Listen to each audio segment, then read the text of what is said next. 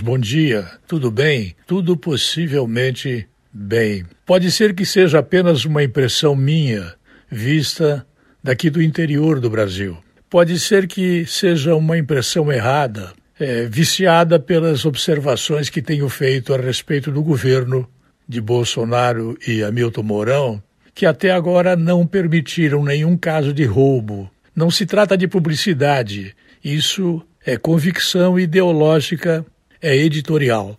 Agora, cada vez fica mais evidente que a tal da CPI que foi feita para desbaratar, destruir, é, desestabilizar o governo do Jair Bolsonaro, ela está sem saber como encerrar essa triste história, cujos elementos principais são os que integram a política suja, porca, nojenta, que faz as coisas de tal forma que cada vez mais o povo tem é, nojo, asco do político que faz as coisas com objetivos puramente destrutivos, do quanto pior, melhor. A impressão que tenho é que, como uma avestruz, a CPI está enterrando a cabeça dentro da areia para não ser percebida.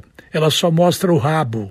Essa avestruz, ela é, na verdade, um símbolo que criei para dizer que eu acredito que a CPI não encontra um jeito de terminar essa história.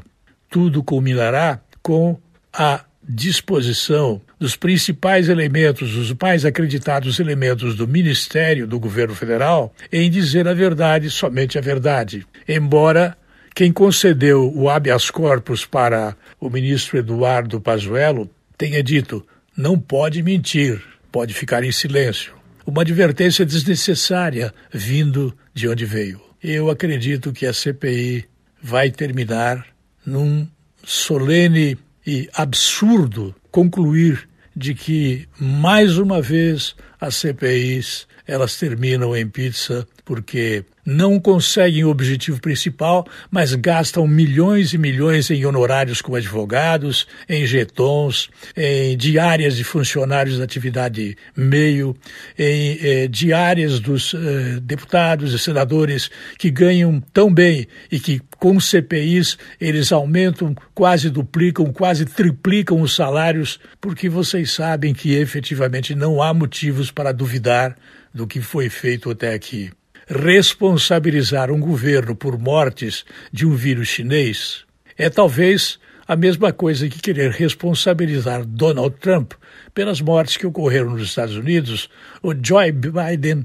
pelas mortes que estão ocorrendo ainda hoje lá. Eu volto logo mais.